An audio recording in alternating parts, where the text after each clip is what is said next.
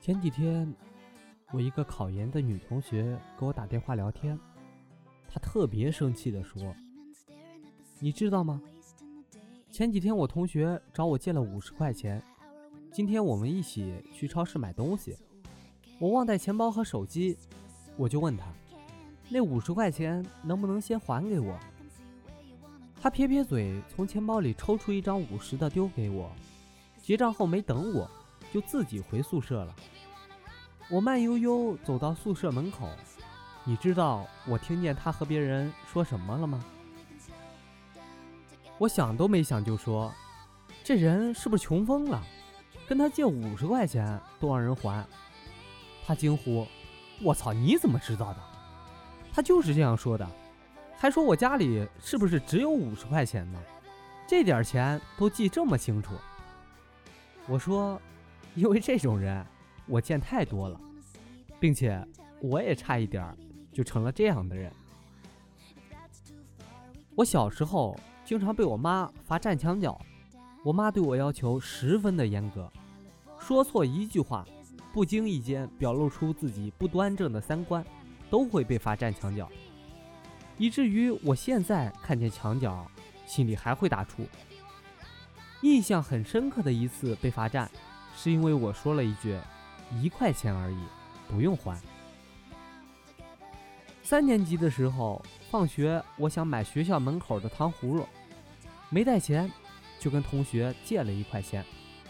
当时物价很低，一块钱的糖葫芦特别大，大到我走回家还没吃完。我妈问我：“谁给你买的糖葫芦？”我说：“我跟同学借了一块钱买的。”我妈说：“你去我包里拿一块钱，明天还给人家。”我当时躺在沙发上看动画片，懒得动，随口说了一句：“一块钱而已，不用还。”我妈问：“为什么一块钱不用还？”我说：“才借一块钱，又不是一百，给了就给了呗，他不会这么小气的。”我妈又问。那你当时是不是跟他说借一块钱？我说，是啊，可是就一块钱吗？借和要有什么区别？我妈说，好嘞，来麻利儿的，滚到墙角那边站着去。从此以后，我再也不敢跟别人借钱了。如果是真的没带钱，非要借，回头立马还给对方。如果不能马上还，一定会不厌其烦地告诉对方原因，让他放心。我还记着我欠你钱的事儿呢。现在想想，当时我妈说的话一点儿都没错。这钱是不是你说借的，而不是要的？借了钱是不是就应该还？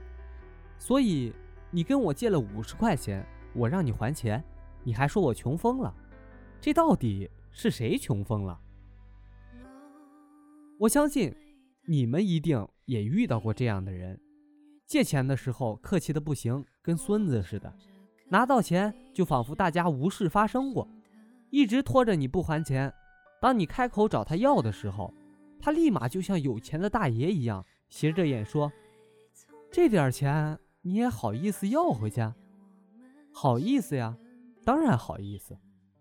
你找我借的钱，一分不差，那都是老子的。”就算不是老子挣的，也是老子爸妈给的，和你一分钱关系都没有。好多人问我，借了别人钱，数目不算特别大，对方一直装失忆，不好意思开口要钱怎么办？我问，为什么不好意思呀？有人说，因为怕对方说自己穷疯了，怕对方说自己小气，怕对方在背后说自己。永远记住，这钱是你找我借的，不是找我要的。这借不借钱是我的事儿，借你是我把你当朋友，不借我也有自己的理由，你什么也说不了。如果我借给你，从此不提这事儿，也不让你还钱，那是我人傻钱多，心还大。如果我让你还钱，你不高兴了。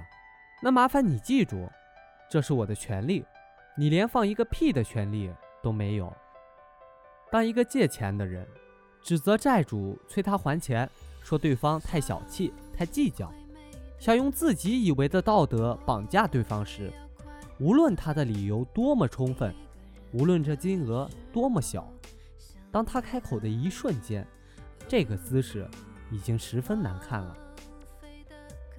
关于借钱，还有句被好多人遗忘的话，那就是“借急不借穷”。这句话我自己很有体会。上个月，一个并不太熟的朋友找我借一万块钱，因为我们真的不算熟。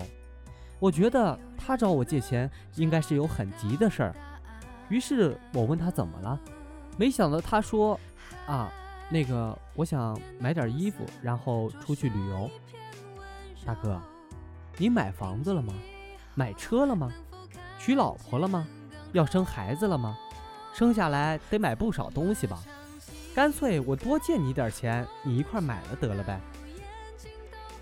永远记住，别人借你钱是希望在你有困难的时候能帮你一把，但你想用别人勤勤恳恳。兢兢业业赚来的钱，买个包，买件衣服，出去旅游，提高自己的生活水平，这不合适。你穷，不代表你难。你难的时候，大家都愿意帮你，但你穷，关别人什么事儿？其实，每个人在别人心里都有一个筹码压着，对你好是把你当朋友。在你困难的时候拉你一把，也是把你当朋友，但是这不是你心安理得、没完没了向他人索取的理由。贪小便宜一定会吃大亏。当你把对方的热情和信任都耗尽的时候，你会发现，你不仅穷，你还没有朋友。